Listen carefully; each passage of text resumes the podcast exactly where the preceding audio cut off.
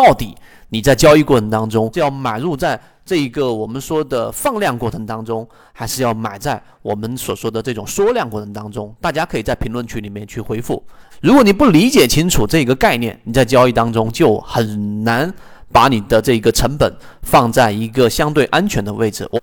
我们回复刚才说的那个问题，首先你要理解，我们一直给大家说的标准答案啊，它不是绝对答案，因为有时候你在交易过程当中，它要根据实际情况来变换，但大部分情况之下都是在买入分歧，卖出一致。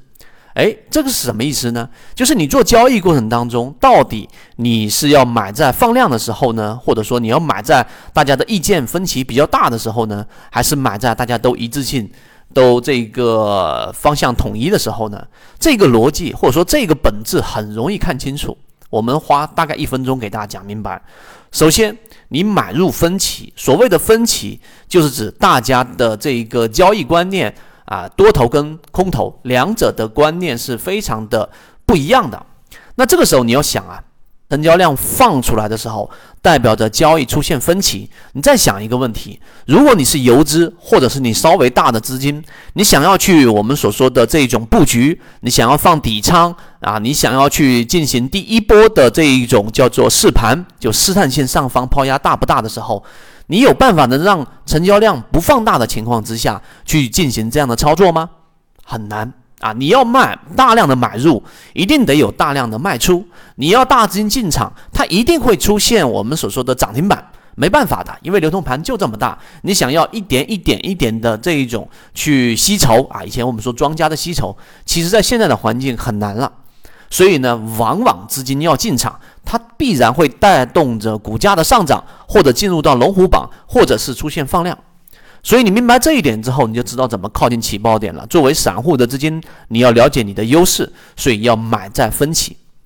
那卖出在一致。我们说卖在这个一致性是什么意思？就大家。都统一的这个对于市场都极度的看好的时候，有人说我要卖在分歧，就是我要卖在突然间高位的放量这个问题，或者说你说这个点是没问题的。但是我们说卖出在一致的时候，就是当所有人都看好的时候，你要想啊，至少这一个卖在我们说的这个鱼尾的附近的这一种交易的时候呢，就当市场出现了我们所说的一致性啊，上涨乏力。上涨缩量，上涨出现了我们说的顶分型，它即使没有出现大面积的上涨啊，这个这个大面积的这个放量，大面积的跳水，但这个时候啊，你其实就已经可以卖在一个比较安全的位置了。所以这种策略其实是交交易模型当中低吸模型当中的一个呃这个这个成功率比较高的。一种方式，所以你买入到分歧就出现了一个涨停，然后回踩出现了一个同位涨停，在这个箱体的平台当中